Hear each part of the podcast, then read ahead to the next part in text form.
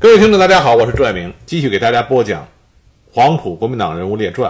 我们继续来讲黄埔军校中国共产党第一人啊，张申府先生。我们上一次提到了张申府为了能够专心的在广东大学，也就是后来的中山大学进行他的教学工作，就辞去了黄埔军校政治部副主任一职啊。虽然他向黄埔军校推荐了十五个优秀的中国共产党员的名单，但呢。对于中国共产党在黄埔军校后来的发展起了至关重要的作用，但张申府呢是离开了黄埔军校。另外呢，我们也讲到了张申府他对于国共合作的这种方式有很大的不同意见。关于中国共产党员以个人身份加入国民党这件事情，并不是说张申府他特立独行的进行反对。实际上，在刚开始的时候，很多中国共产党人对于这个决定都是持异议的。一九二三年一月二日，共产国际指示中国共产党与国民党实行合作。当时在共产党内部就掀起了很大的风波，大多数党员只赞成民主革命的联合战线，反对直接加入国民党。当时陈独秀就生气地说：“这不叫国共合作，这是国共混合。”为了这件事情，布哈林在《真理报》上进行了严厉的批评。那么陈独秀呢，只好屈从，因为中国共产党当时是作为共产国际的一个支部。只能无条件地服从共产国际的决定。孙中山屡次向共产国际的代表也说：“说共产党既然加入国民党，就应该服从党纪，不应该公开批评国民党。共产党如果不服从国民党，我就要开除他们。苏俄若偏袒中国共产党，我就要反对苏俄。”而共产国际的态度在很大程度上改变了很多中国共产党员对于国共合作这种方式的不满。但张申府一直是坚持己见，因为张申府就是这个性格啊。一九二一年七月，张申府在巴黎为《新青年》杂志曾经写过一篇文章，叫做《说实话》，在一大召开的前夕发表。其中他就讲到他的原话这么说的：“吾以为很有组织一个实话党的必要。这个党要从心理上，从形成这种心理的人际关系上，毁掉不说实话的因缘。”由此可见，张申府的身上，他有一种实话实说、真实表达自己观点的这么一种坚持。那么，一九二五年上海的冬天，中共第四次代表大会如期举行，张申府自然身在其中。其他出席的人物包括周恩来、瞿秋白、张太雷、蔡和森以及共产国际的代表维京斯基。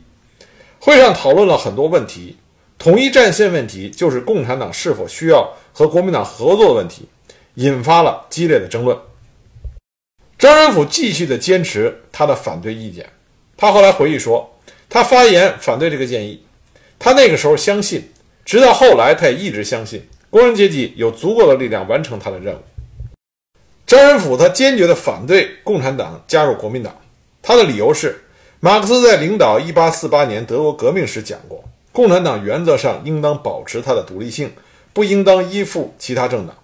列宁领导俄国革命，首先主张俄国无产阶级政党不应当同资产阶级政党合作，应当有独立的主张。共产国际要求中国共产党参加国民党，在理论上就违反了马克思主义的正确意见。当时蔡和森说他是幼稚可笑，张太雷也对他的发言嗤之以鼻。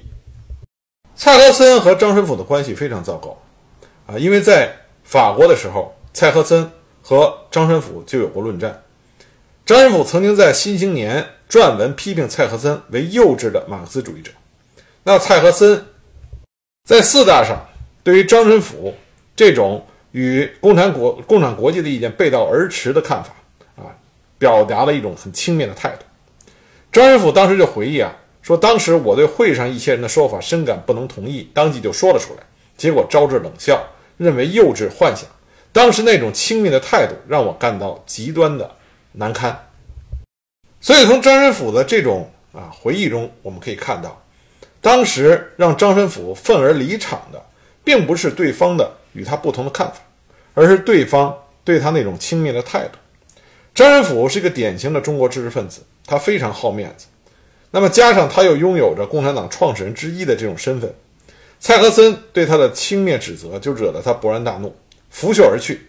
当时周恩来追了出来。表示赞同张申府的意见，请求张申府不要就此脱党。而且在之后的几个月里边，李大钊和赵世炎，尤其是赵世炎，曾经多次力劝张申府，但是张申府不为所动。他说：“赞成我多的我就干，赞成我的我的是少数我就滚蛋，我可以在党外帮助你们。”张申府后来说过啊，说我想我是一个宁折不弯的人。同时，他也说到说周恩来不同，他是一个弯而不折的人。脱党是他性格的使然啊，这个是不可避免的。在脱党一年后的一九二零年三月，张申府在《京报》副刊上曾经发表了一篇自白。他这边他自己写啊，他说：“我不会否认我是一个共产主义者，我脱离共产党，因为我觉着我不适宜集体生活，我是无政府主义者，是罗素的信徒，没有人可以破坏我的决心。批判性思想是我的避难之地。因为反对与国民党合作而脱党。”这并不是张申府的首创，在他之前，中国共产党一大的代表李达和陈公博也因为反对与国民党合作而退党。这说明一个什么问题呢？中国共产党到了1925年的时候，才刚刚成立了几年，它还是一个非常不成熟的政党，很多事情都在摸索中。但是呢，有一个特点就是它发展的很快。那么中国共产党发展的很快，但是创造。建立共产党的这批人啊，这批年轻人，他们有的人能够跟上共产党发展的步伐，有的人跟不上。那跟不上的人，并不是说他不够进步与否，这是由后世评说的，而是说这些人呢，他和中国共产党发展啊不再契合，不再吻合，所以他自然就会和中国共产党分道扬镳。张仁甫呢，就是其中之一。虽然后来晚年的时候，张仁甫对于他脱党这件事情一直耿耿于怀，但是。他和共产党不能够一起共同的发展，这也是当时的一个必然。这和张申府他本人的性格、他的主张以及中国共产党当时的实际的情况有着很大的关系。总体来说，张申府是一个很好的学者，但他并不是一个很好的政治家。他从来没有准确的把握好他作为政治家的这个角色。他自己也说过：“他说我是总是接近事件的中心。”但从来没有全面的卷进去，我可以算作是革命的同情者和支持者，同情者和支持者，但他永远不是舞台上的那个主角。脱党的时候，实际上那个时候他很不如意，因为在他离开黄埔之后，本来他想一心一意的在广东大学继续做他的教授，研读罗素撰写的博呃哲学论文，但是被政治打断了。校长邹鲁，这是国民党著名的右派。他把张申府当作左翼分子给解聘了，所以一九二四年秋呢，张申府愤然地离开了广州。但很快在上海的这个四大上，因为他不同意国民党和共产党这种合作的方式，所以愤而退党。那自此呢，张申府就退守到书斋啊，回到他的书房。这件事情可以说是张申府一生中最大的一个转折点。在张申府脱党之后，他实际上和中国共产党在很多理念上已经是渐行渐远了，啊，终其一生，他也再也没有回到共产主义这杆大旗之下。张申府后来的政治道路，他更多的是想在国民党和共产党之间寻找第三条拯救中国的出路。张申府曾经说过：“他说我们知识分子为什么这样不能自已，一次又一次地卷入政治呢？可能是受1927年的失败所惩罚吧。”革命在这一年遭遇了前所未有的失败，但我们很快又积聚力量做出反击。谁叫我们是知识分子呢？知识分子就是要以天下为己任，这是中国读书人历来的责任。一九二七年我们虽然失败，但我们知识分子仍然要寻找出路。我们不能够什么也不做。这个期间啊，到抗日战争爆发之前呀，张申府他的主要兴趣变成了在哲学。啊，进行深入的研究，他回归到一个啊，在学术上进行钻研的这么一个知识分子的。那么，在一九二九年的时候，张申府曾经写过一个文章，叫《一九二九年的哲学界》，其中他就提到，他说：“我最大的嗜好是读书，也最愿引人读书。”然后呢，他给当时的青年读者开了一个不短的书单，从爱丁顿、怀特海、杜威到罗素、康德、黑格尔。啊，这些西方著名的哲学家，所有的著作都是在他推荐的书单里。但有意思的是呢，他没有推荐一本马克思的著作给青年读者。随着中华民族到了民族生死存亡的这个危机面前的时候，像张申府这样始终对着国家、对着民族有着无比的热爱和深深责任感的这批中国知识分子，他们必然再次从他们的学术研究中抬起头来，冲到救国的第一线上。抗日战争为什么是我们中华民族最伟大的时刻？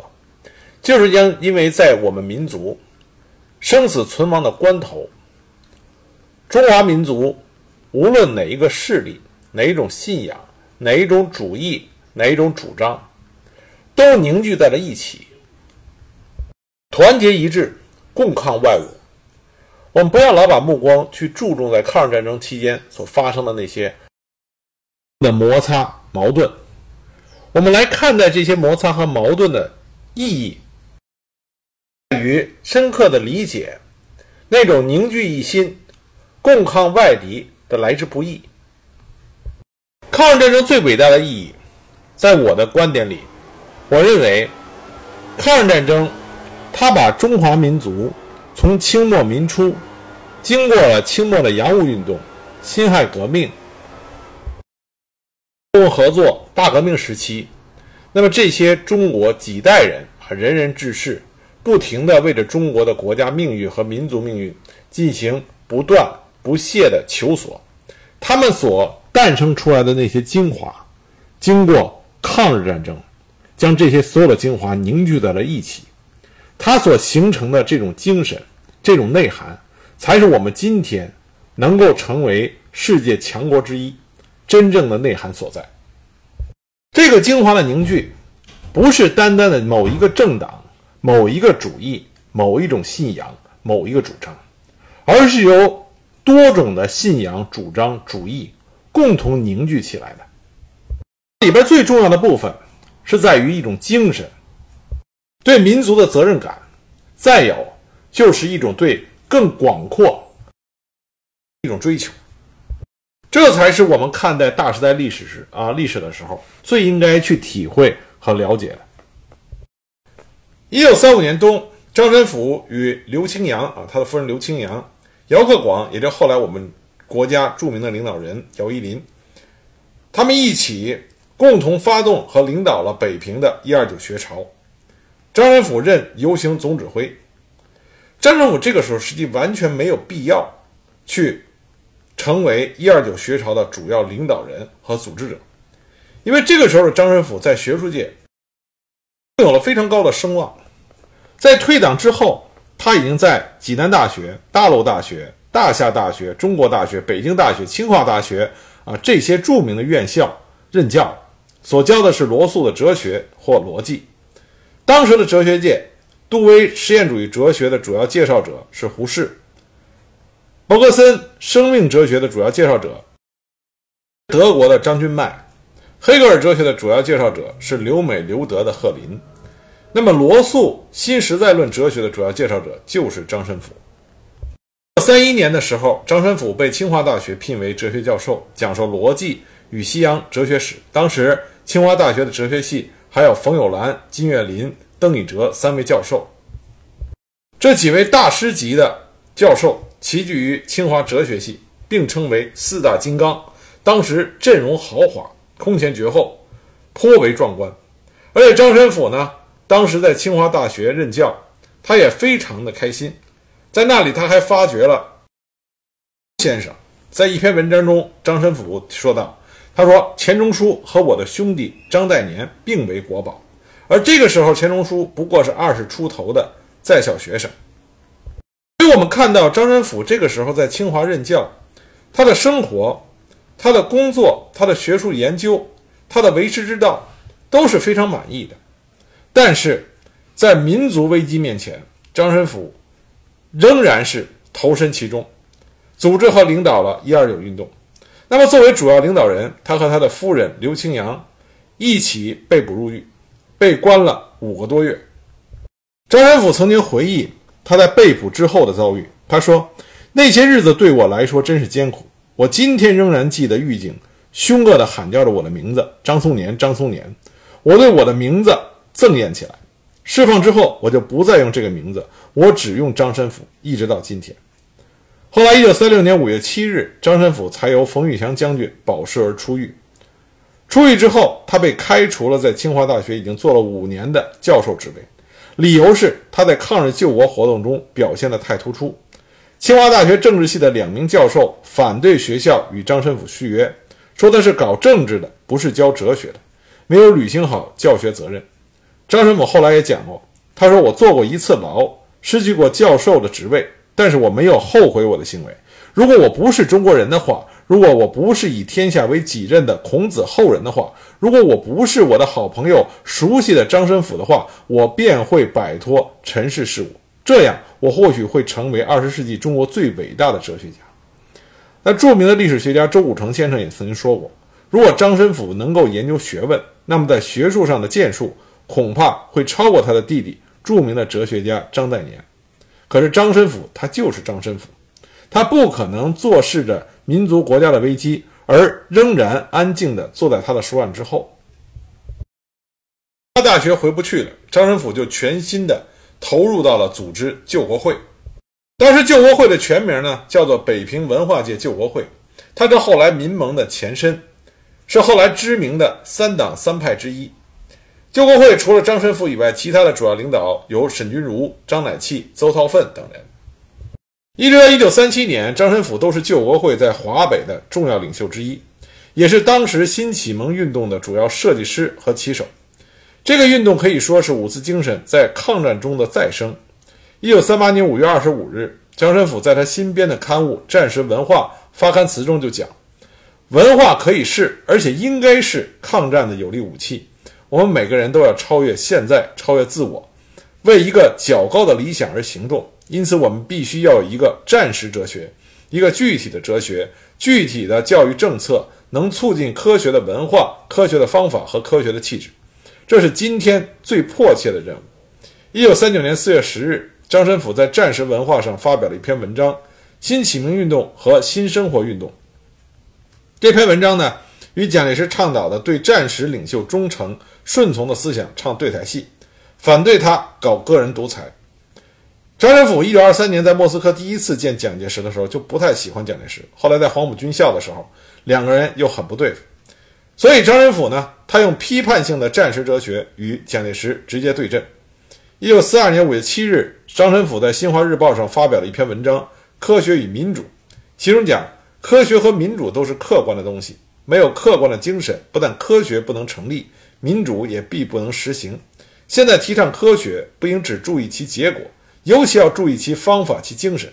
中国政治上、社会上应该实行民主，实在已十分的迫切。民主是实践上的事儿，只有在实践中学习，乃最方便。民主政治的第一步，自在切实保障人民的信仰、思想、言论、出版、集会、结社。爱国救国的自由，因此要实行民主，争取种种自由，便是今日最当务之急。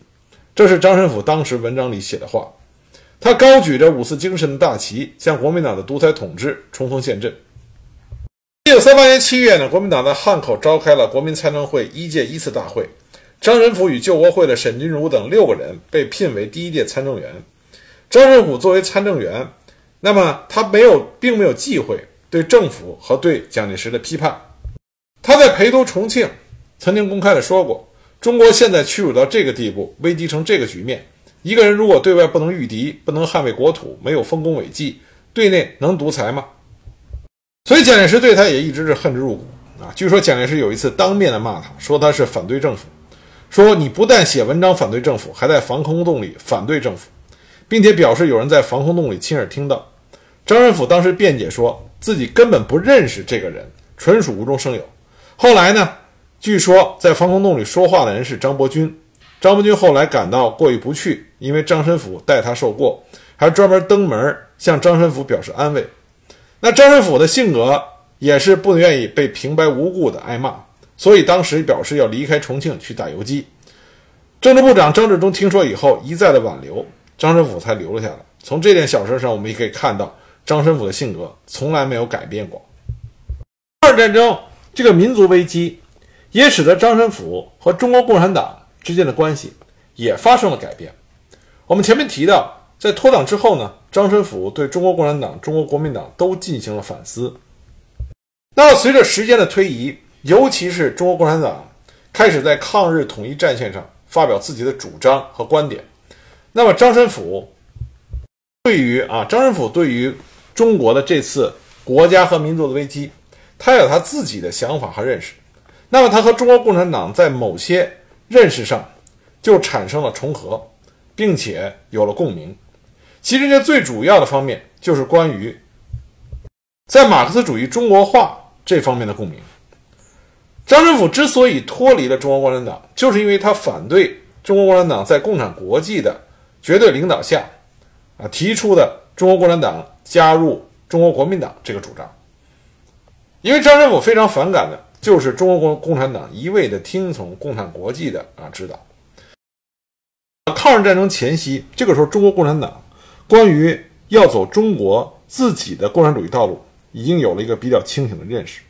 那在这个时候呢？张申府也提出了科学要中国化这种主张。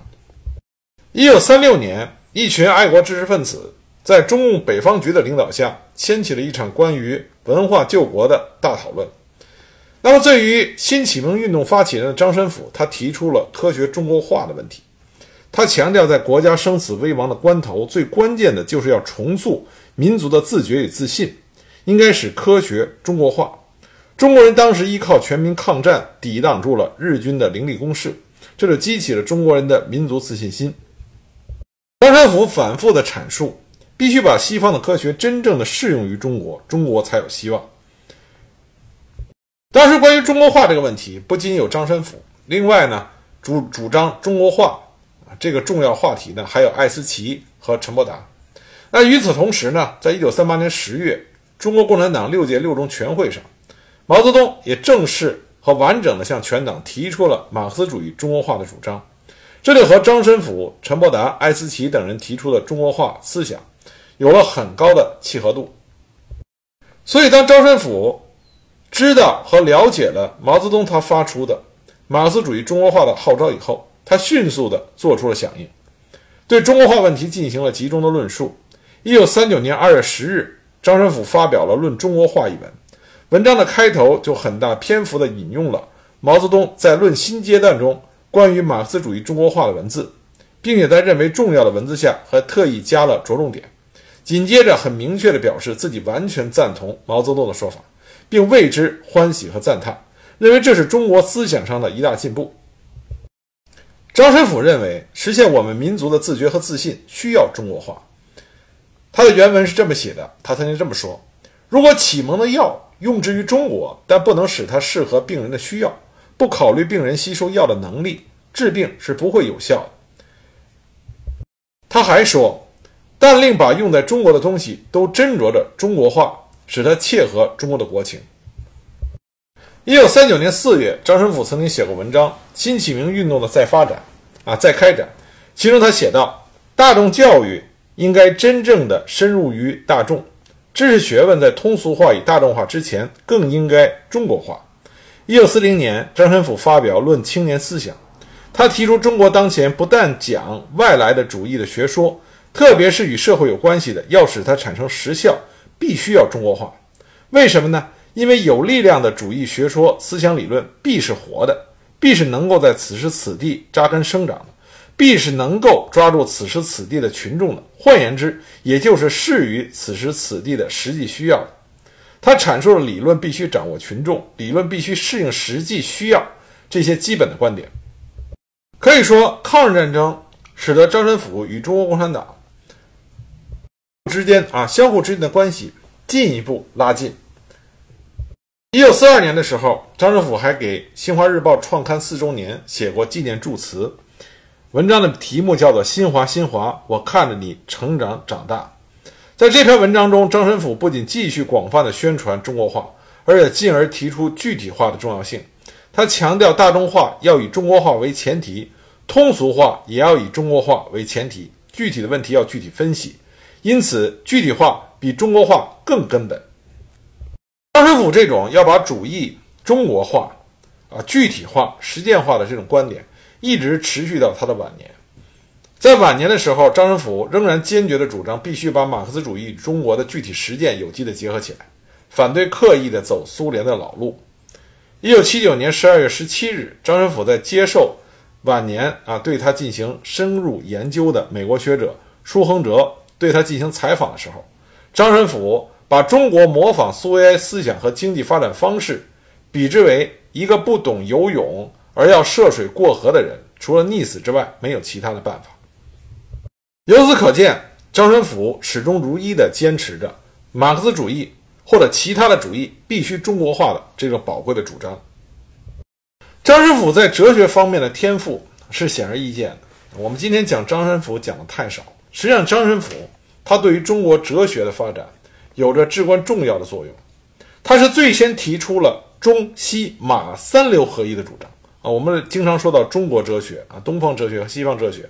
那么，张申府在这基础之上，把马克思主义哲学单独的作为一方加入了进来。张申府对于辩证唯物法的理解是深的，在张申府很多的文章中，他都是以一种客观辩证的态度来看待问题。一九三四年，张仁甫认为，辩证唯物和逻辑解析是现代世界的两个主要潮流，二者不仅相同，而且互补，所以两个主潮是可以合二为一的。合一则两一，合一则合辩证之理。解析的辩证唯物论才是将来理想的世界哲学。我们注意，他这里面提到的是解析的辩证唯物论，而不是单纯的辩证唯物论。张申府曾经指出，唯物论是方法，是实践，是大大有助于实践的，是大有用处的方法，是认识世界和改造世界的有效的思想武器。中国哲学界派别林立、四分五裂的时候，张申府提出了一个非常独特的想法。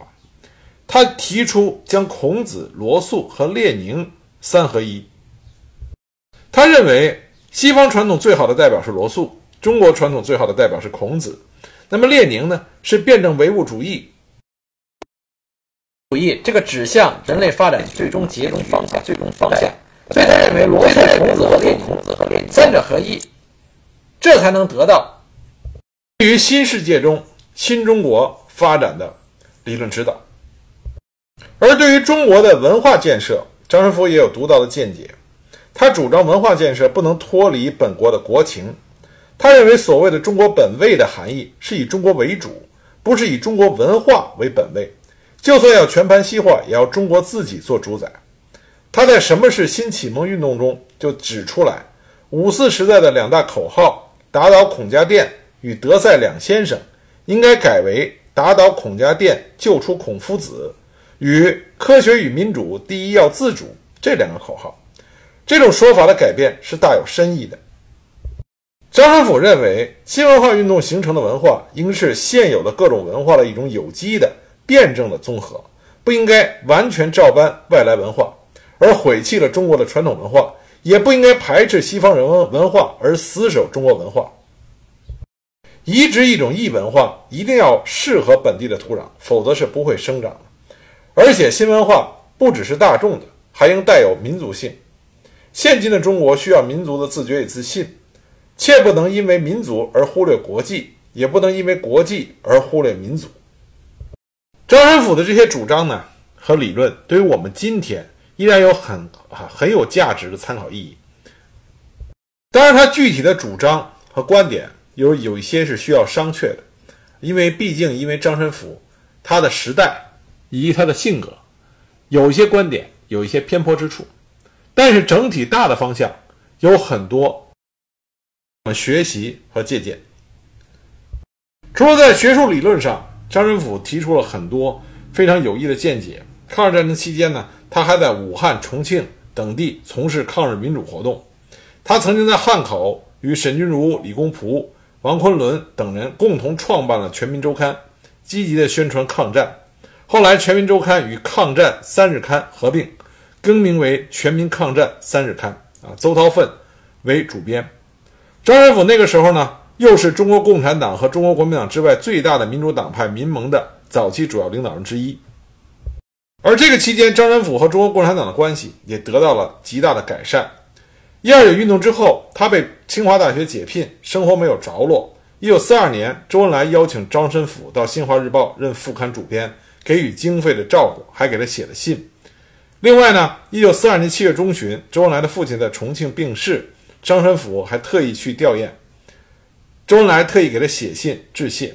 我们前面也提到了，毛主席啊，毛泽东毛主席在写完他的《论持久战》中，也专门给张申府发了一个出版的印刷稿啊，希望张申府来阅读啊，提一下意见。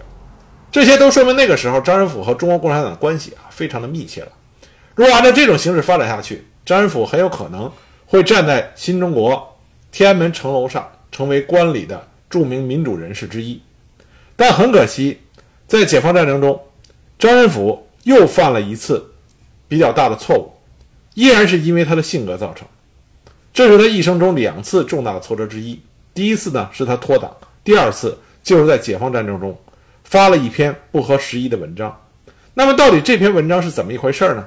我们下一集再给大家来讲。